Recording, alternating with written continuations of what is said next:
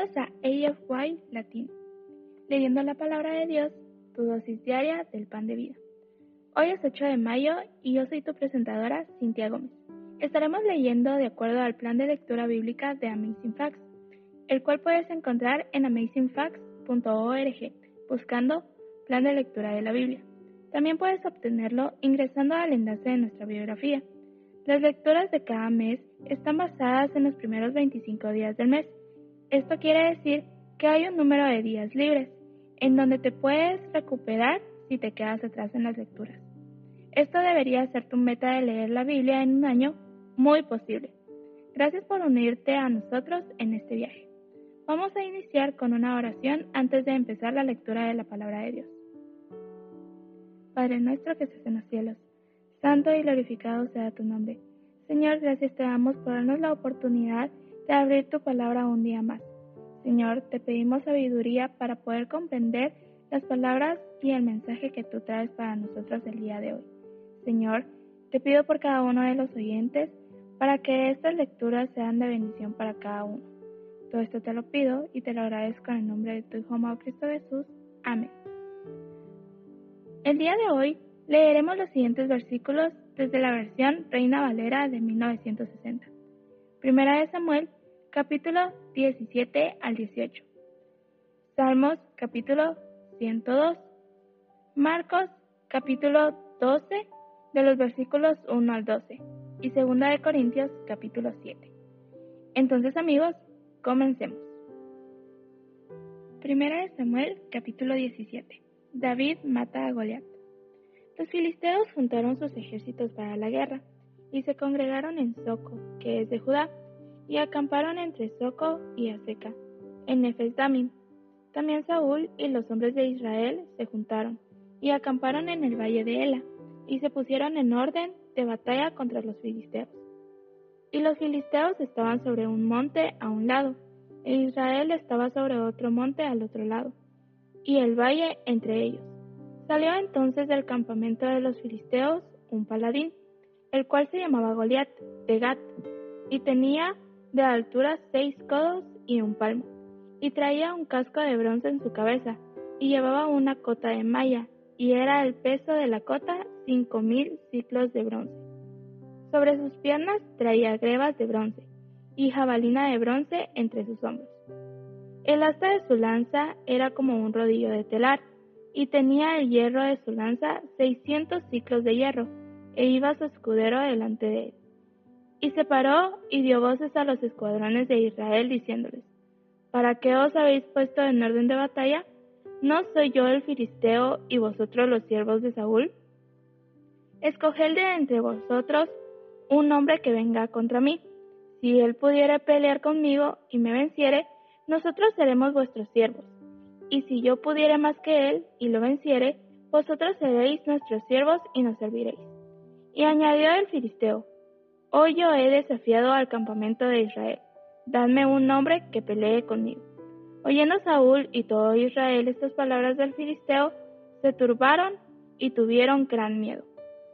Y David era hijo de aquel hombre efrateo de Belén de Judá, cuyo nombre era Isaí, el cual tenía ocho hijos y en el tiempo de Saúl este hombre era viejo y de gran edad entre los hombres. Y los tres hijos mayores de Isaí habían ido para seguir a Saúl a la guerra, y los nombres de sus tres hijos que habían ido a la guerra eran Eliab, el primogénito, el segundo Abinadab y el tercero Sama. Y David era el menor. Siguieron pues los tres mayores a Saúl. Pero David había ido y vuelto, dejando a Saúl para apacentar las ovejas de su padre en Belén. Venía pues aquel filisteo por la mañana y por la tarde, y así lo hizo durante cuarenta días. Y dijo Isaí a David su hijo, Toma ahora para tus hermanos un efa de este grano tostado, y estos diez panes, y llévalo pronto al campamento de tus hermanos. Y estos diez quesos de leche, los llevarás al jefe de los mil, y mira si tus hermanos están buenos, y toma prendas de ellos. Y Saúl y ellos y todos los de Israel estaban en el valle de Ela, peleando contra los filisteos. Se levantó pues David de mañana y dejando las ovejas al cuidado de un guarda, se fue con su carga como Isaí le había mandado. Y llegó al campamento cuando el ejército salía en orden de batalla y daba el grito de combate. Y se pusieron en orden de batalla Israel y los filisteos, ejército frente ejército. Entonces David dejó su carga en mano del que guardaba el bagaje y corrió al ejército, y cuando llegó, preguntó por sus hermanos si estaban bien. Mientras él hablaba con ellos, he aquí que aquel paladín que se ponía en medio de los dos campamentos, que se llamaba Goliat, el filisteo de Gat, salió de entre las filas de los filisteos y habló las mismas palabras, y las oyó David. Y todos los varones de Israel que veían aquel hombre huían de su presencia y tenían gran temor. Y cada uno de los de Israel decía, ¿no habéis visto aquel hombre que ha salido? Él se adelanta para provocar a Israel. Al que le venciere, el rey le enriquecerá con grandes riquezas, y le dará su hija, y eximirá de tributos a la casa de su padre en Israel. Entonces habló David a los que estaban junto a él diciendo, ¿Qué harán al hombre que venciere a este filisteo y quitare el oprobio de Israel? Porque, ¿quién es este filisteo incursivo para que provoque a los escuadrones de Dios viviente? Y el pueblo le respondió las mismas palabras, diciendo, Así se hará al hombre que le venciere. Y oyéndole hablar, Eliab, su hermano mayor, con aquellos hombres, se encendió en ira contra David y dijo, ¿Para qué has descendido acá? ¿Y a quién has dejado aquellas pocas ovejas en el desierto? Yo conozco tu soberbia y la malicia de tu corazón, que para ver la batalla has venido. David respondió, ¿qué he hecho yo ahora? ¿No es esto mero hablar? Y apartándose de él hacia otros, preguntó de igual manera, y le dio al pueblo la misma respuesta de antes. Fueron oídas las palabras que David había dicho, y las refirieron delante de Saúl, y él lo hizo venir. Y dijo David a Saúl, no desmaya el corazón de ninguno a causa de él, tu siervo irá y peleará contra este filisteo. Dijo Saúl a David, no podrás tú ir contra aquel filisteo para pelear con él, porque tú eres muchacho, y él un hombre de guerra desde su juventud. David respondió a Saúl, tu siervo era pastor de las ovejas de su padre, y cuando venía un león o un oso y tomaba algún cordero de la manada, salía yo tras él, y lo hería, y lo libraba de su boca. Y si se levantaba contra mí, yo le echaba mano de la quijada y lo hería y lo mataba. Fuese león, fuese oso, tu siervo lo mataba, y este filisteo incircunciso será como uno de ellos, porque ha provocado al ejército del Dios viviente. Añadió David, Jehová, que me ha librado de las garras del león y de las garras del oso, él también me librará de la mano de este filisteo. Y dijo Saúl a David, Ve, y Jehová esté contigo. Y Saúl vistió a David con sus ropas, y puso sobre su cabeza un casco de bronce, y le armó de coraza. Y ciñó David su espada sobre sus vestidos, y probó a andar, porque nunca había hecho la prueba. Y dijo David a Saúl, Yo no puedo andar con esto, porque nunca lo practiqué. Y David echó de sí aquellas cosas, y tomó su callado en su mano, y escogió cinco piedras lisas del arroyo, y las puso en el saco pastoril, en el zurrón que traía, y tomó su onda en su mano, y se fue hacia el filisteo. Y el filisteo venía andando y acercándose a David, y su escudero delante de él. Y cuando el filisteo miró, y vio a David, le tuvo en poco, porque era muchacho y rubio, y de hermoso parecer. Y dijo el filisteo a David, ¿Soy yo perro para que vengas a mí con palos? y maldijo a David por sus dioses. Dijo luego al filisteo a David, Ven a mí, y daré tu carne a las aves del cielo y a las bestias del campo.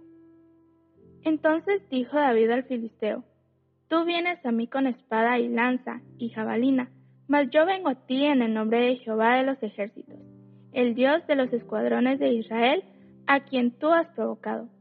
Jehová te entregará hoy en mi mano, y yo te venceré, y te cortaré la cabeza, Y daré hoy los cuerpos de los filisteos a las aves del cielo y a las bestias de la tierra. Y toda la tierra sabrá que hoy que hay Dios en Israel. Y sabrá toda esta congregación que Jehová nos salva con espada y con lanza, porque de Jehová es la batalla, y él los entregará en nuestras manos. Y aconteció que cuando el filisteo se levantó y echó a andar para ir al encuentro de David, David se dio prisa y corrió a la línea de batalla contra el filisteo. Y metiendo a David su mano en la bolsa, tomó de allí una piedra y la tiró con la onda e hirió al filisteo en la frente. Y la piedra quedó clavada en la frente y cayó sobre su rostro en tierra. Así venció David al filisteo con onda y piedra, e hirió al filisteo y lo mató, sin tener David espada en su mano. Entonces corrió David y se puso sobre el filisteo, y tomando la espada de él y sacándola de su vaina, lo acabó de matar, y le cortó con ella la cabeza. Y cuando los filisteos vieron a su paladín muerto, huyeron, levantándose luego los de Israel y los de Judá. Gritaron y siguieron a los filisteos hasta llegar al valle y hasta las puertas de Ecrón. Y cayeron los heridos de los filisteos por el camino de Saharaim hasta Gad y Ecrón. Y volvieron los y volvieron los hijos de Israel de seguir tras los filisteos y saquearon su campamento. Y David tomó la cabeza del filisteo y la trajo a Jerusalén, pero las armas de él las puso en su tienda. Y cuando Saúl vio a David que salía a encontrarse con el filisteo, dijo a Abner, general del ejército, Abner, ¿de quién es hijo ese joven? Y Abner respondió, Vive tu alma, oh rey, que no lo sé. Y el rey dijo, Pregunta de quién es hijo ese joven. Y cuando David volvía de matar al filisteo, Abner lo tomó y lo llevó delante de Saúl, teniendo David la cabeza del filisteo en su mano. Y le dijo Saúl, Muchacho, ¿de quién eres hijo? Y David respondió, Yo soy hijo de tu siervo Isaí de Belén. Primera de Samuel, capítulo 18. Aconteció que cuando él hubo acabado de hablar con Saúl, el alma de Jonatán quedó ligada con la de David, y lo amó Jonatán como a sí mismo. Y Saúl le tomó aquel día y no le dejó volver a casa de su padre. E hicieron pacto Jonatán y David, porque él le amaba como a sí mismo. Y Jonatán se quitó el manto que llevaba y se lo dio a David y otras ropas suyas, hasta su espada, su arco y su talabarte. Y salía David a donde quiera que Saúl le enviaba, y se portaba prudentemente. Y lo puso Saúl sobre gente de guerra, y era acepto a los ojos de todo el pueblo y a los ojos de los siervos de Saúl. Saúl tiene celos de David. Aconteció que cuando volvían ellos, cuando David volvió de matar al filisteo, salieron las mujeres de todas las ciudades de Israel cantando y danzando para recibir al rey Saúl con panderos, con cánticos de alegría y con instrumentos de música. Saúl tiene celos de David. Aconteció que cuando volvían ellos, cuando David volvió de matar al filisteo, salieron las mujeres de todas las ciudades de Israel cantando y danzando, para recibir al rey Saúl con panderos, con cánticos de alegría y con instrumentos de música. Y cantaban las mujeres que danzaban y decían, Saúl hirió sus miles, y David a sus diez miles. Y se enojó Saúl en gran manera, y le desagradó este dicho, y dijo, a David dieron diez miles y a mí miles. No le falta más que el reino. Y desde aquel día Saúl no miró con buenos ojos a David. Aconteció al otro día que un espíritu malo de parte de Dios tomó a Saúl, y él desvariaba en medio de la casa. David tocaba con su mano como los otros días, y tenía Saúl la lanza en la mano, y arrojó Saúl la lanza, diciendo, Enclavaré a David a la pared pero David lo evadió dos veces. Mas Saúl estaba temeroso de David, por cuanto Jehová estaba con él y se había apartado de Saúl, por lo cual Saúl lo, alejó de sí, y le hizo jefe de mil, y salía y entraba delante del pueblo. Y David se conducía prudentemente en todos sus asuntos, y Jehová estaba con él. Y viendo Saúl que se portaba tan prudentemente, tenía temor de él. Mas todo Israel y Judá amaba a David, porque él salía y entraba delante de ellos. Entonces dijo Saúl a David, He aquí, yo te daré Merab, mi hija mayor, por mujer, con tal que me seas hombre valiente y pelees las batallas de Jehová. Mas Saúl decía, No será mi mano contra él, sino que será contra él la mano de los filisteos. Pero David respondió a Saúl, ¿quién soy yo o qué es mi vida o la familia de mi padre en Israel para que yo sea yerno del rey? Y llegado el tiempo en que Merab, hija de Saúl, se había de dar a David, fue dada por mujer a Adriel Mejolalita. Pero Mical, la otra hija de Saúl, amaba a David, y fue dicho a Saúl y le pareció bien a sus ojos. Y Saúl dijo, Yo se la daré, para que le sea por lazo, y para que la mano de los filisteos sea contra él. Dijo pues Saúl a David por segunda vez, Tú serás mi yerno hoy. Y mandó Saúl a sus siervos, hablad en secreto a David, diciéndole, He aquí el rey te ama, y todos sus siervos te quieren bien.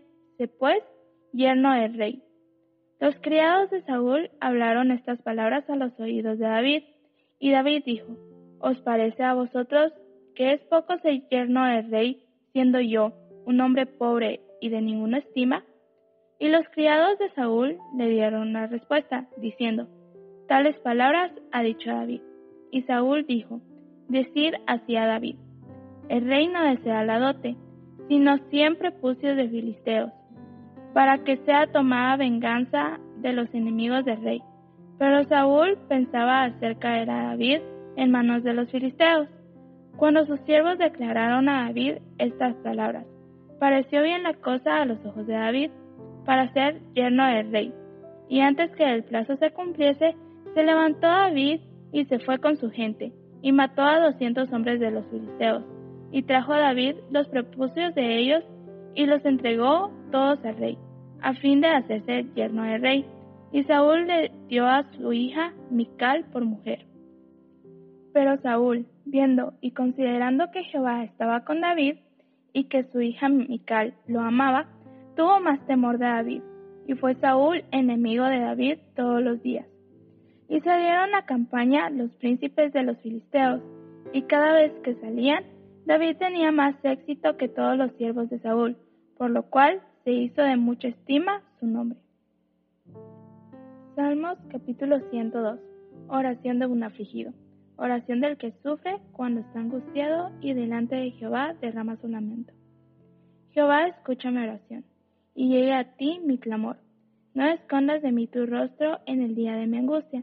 Inclina a mí tu oído. Apresúrate a responderme el día que te invocare, porque mis días se han consumido como humo, y mis huesos, cual tizón, están quemados. Mi corazón está herido y seco como la hierba, por lo cual me olvido de comer mi pan. Por la voz de mi gemido, mis huesos se han pegado a mi carne. Soy semejante al pelícano del desierto, soy como el búho de las soledades. Velo y soy como pájaro solitario sobre el tejado. Cada día me afrentan mis enemigos. Los que contra mí se enfurecen, se han conjurado contra mí. Por lo cual yo como ceniza a manera de pan, y mi bebida mezclo con lágrimas, a causa de tu enojo y de tu ira. Pues me alzaste y me has arrojado.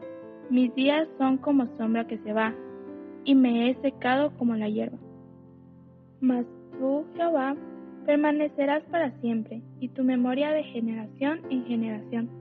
Te levantarás y tendrás misericordia de Sión, porque es tiempo de tener misericordia de ella, porque el plazo ha llegado, porque tus siervos aman sus piedras, y del polvo de ella tienen compasión. Entonces las naciones temerán el nombre de Jehová, y todos los reyes de la tierra tu gloria. Por cuanto Jehová habrá edificado a Sión, y en su gloria será visto habrá considerado la oración de los desválidos y no habrá desechado el ruego de ellos. Se escribirá esto por la generación venidera, y el pueblo que está por nacer alabará a porque miro desde lo alto, porque miró desde lo alto de su santuario.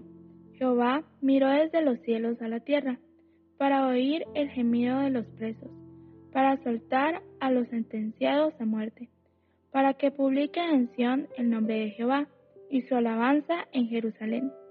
Cuando los pueblos y los reinos se congreguen en uno para servir a Jehová, Él debilitó mi fuerza en el camino, acortó mis días. Dije, Dios mío, no me cortes en la mitad de mis días.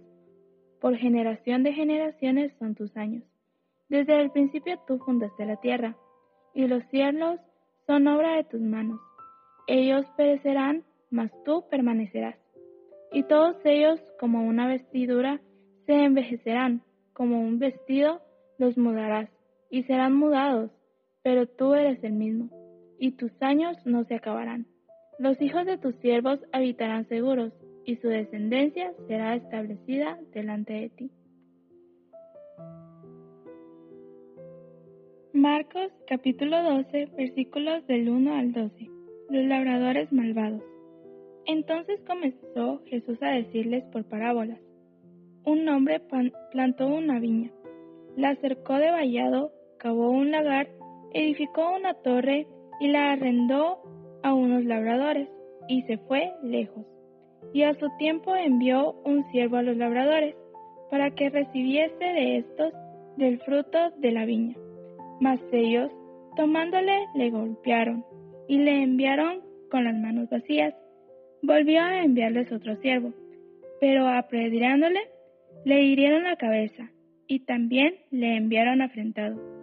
Volvió a enviar a otro, y a éste mataron, y a otros muchos, golpearon a unos y matando a otros. Por último, teniendo aún un hijo suyo amado, lo envió también a ellos, diciendo, tendrán respeto a mi hijo. Mas aquellos labradores dijeron entre sí, este es el heredero, venid, matémosle y la heredad será nuestra. Y tomándole, le mataron y le echaron fuera de la viña. ¿Qué pues hará el señor de la viña? Vendrá y destruirá a los labradores y dará su viña a otros. Ni aún esta escritura habéis leído. La piedra que desecharon los edificadores ha venido a ser cabeza del ángulo. El Señor ha hecho esto, y es cosa maravillosa a nuestros ojos. Y procuraban prenderle, porque entendían que decía contra ellos aquella parábola, pero temían a la multitud y dejándole se fueron. Segunda de Corintios capítulo 7. Así que, amados, puesto que tenemos tales promesas, limpiémonos de toda contaminación de carne y de espíritu, perfeccionando la santidad en el temor de Dios. Regocijo de Pablo al arrepentirse los corintios. Admitidnos, a nadie hemos agraviado, a nadie hemos corrompido, a nadie hemos engañado. No lo digo para condenaros, pues ya he dicho antes que estáis en nuestro corazón para morir y para vivir juntamente. Mucha franqueza tengo con vosotros, mucho me glorío con respecto de vosotros, lleno estoy de consolación, sobreabundo de gozo en todas nuestras tribulaciones. Porque de cierto, cuando vinimos a Macedonia, ningún reposo tuvo nuestro cuerpo, sino que en todo fuimos atribulados, de fuera conflictos, de dentro temores. Pero Dios, que consuela a los humildes, nos consoló con la venida de Tito, y no solo con su venida, sino también con la consolación con que él había sido consolado en cuanto a vosotros, haciéndonos saber vuestro gran afecto, vuestro llanto, vuestra solicitud por mí, de manera que me regocijé aún más. Porque aunque os contristé con la carta, no me pesa, aunque entonces lo lamenté, porque veo que aquella carta, aunque por algún tiempo os contristó, ahora me gozo, no porque hayáis sido contristados, sino porque fuisteis contristados para arrepentimiento, porque habéis sido contristados según Dios, para que ninguna pérdida padecieseis por nuestra parte. Porque la tristeza, que es según Dios, produce arrepentimiento para salvación, de que no hay que arrepentirse, pero la tristeza del mundo produce muerte. Porque he aquí esto mismo de que hayáis sido contristados según Dios, ¿qué solicitud produjo en vosotros? ¿Qué defensa? ¿Qué indignación? ¿Qué temor? ¿Qué ardiente afecto? ¿Qué celo? ¿Y qué vindicación? En todo os habéis mostrado limpios en el asunto. Así que, aunque os escribí, no fue por causa del que cometió el agravio, ni por causa del que lo padeció, sino para que se os hiciese manifiesta nuestra solicitud que tenemos por vosotros delante de Dios. Por esto hemos sido consolados en vuestra consolación, pero mucho más nos gozamos por el gozo de Tito, que haya sido confortado su espíritu por todos vosotros. Pues si de algo me he gloriado con él respecto de vosotros, no he sido avergonzado, sino que así como en todo os hemos hablado con verdad, también nuestro gloriarnos contrito resultó verdad, y su cariño para con vosotros es aún más abundante. Cuando se acuerda de la obediencia de todos vosotros, de cómo lo recibisteis con temor y temblor, me gozo de que en todo tengo confianza en vosotros. Aquí concluye nuestra lectura de la palabra de Dios para este día. Les invito a que nos despidamos con una oración de agradecimiento a Dios por su palabra. Padre nuestro que estés en los cielos, santo y glorificado sea tu nombre. Señor, gracias te damos por el mensaje que nos has traído este día. Señor, te pido porque este mensaje quede en los corazones de cada uno de los oyentes y que sea de bendición para ellos.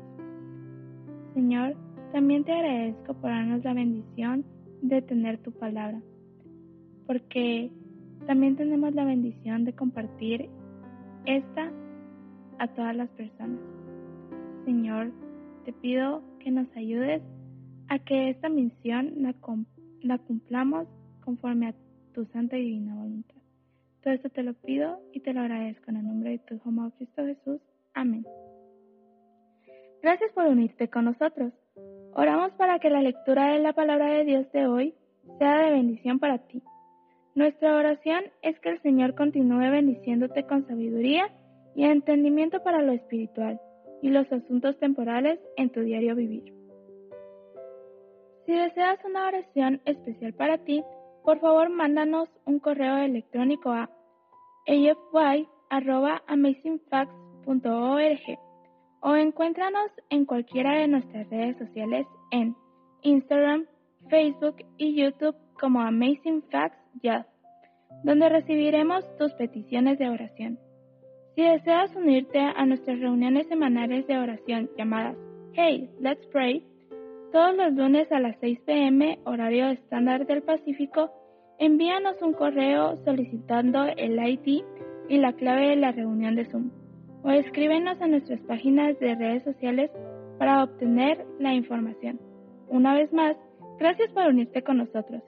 Para despedirnos, disfruta de la siguiente música para que continúes reflexionando en la palabra de Dios de hoy. Esperamos conectarnos nuevamente mañana, aquí en AFY Latino, leyendo la palabra de Dios, tu dosis diaria del pan de vida. Este es su presentador, Cintia Gómez, de Guatemala. Me despido hasta mañana y recuerda, eres extraordinario y eres un tesoro. Adiós por ahora.